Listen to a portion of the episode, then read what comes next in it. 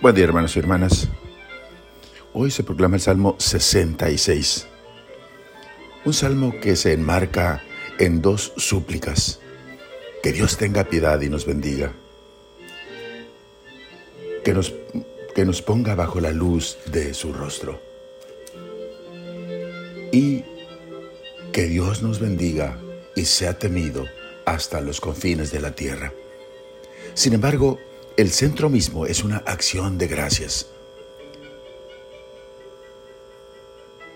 En realidad no hay contradicción.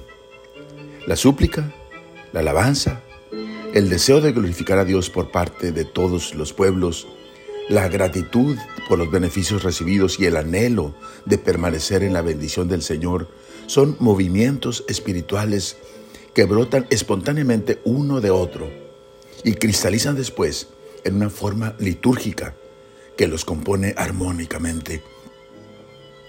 En este salmo Israel se remite a Dios con humildad. Retoma el texto de la antigua bendición sacerdotal de número 623. Que el Señor Yahvé te bendiga y te guarde. Que Yahvé haga resplandecer su rostro sobre ti y te mire con buenos ojos. Yahvé vuelva hacia ti su rostro y te dé la paz. Que Dios tenga piedad y nos bendiga y nos ponga bajo la, bajo la luz de su rostro.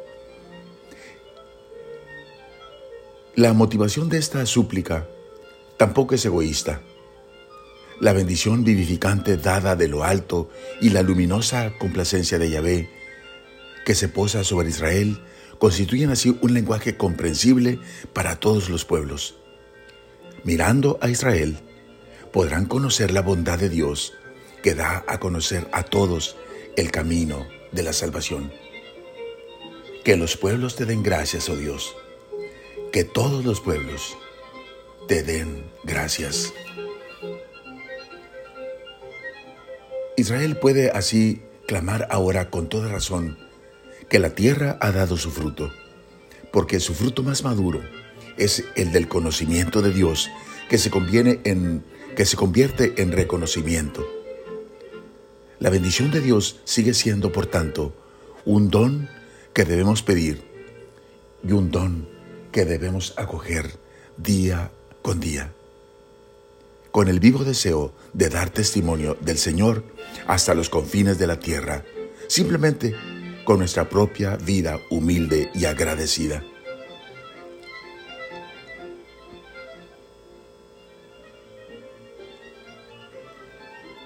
Oremos. Oh Dios, ten piedad de nosotros y bendícenos. Socórrenos con tu misericordia y haznos fecundos con el bien de tu bendición. Que brille en nosotros tu rostro de amor infinito, de suerte que todos puedan conocerte a ti y al que nos enviaste, Jesucristo.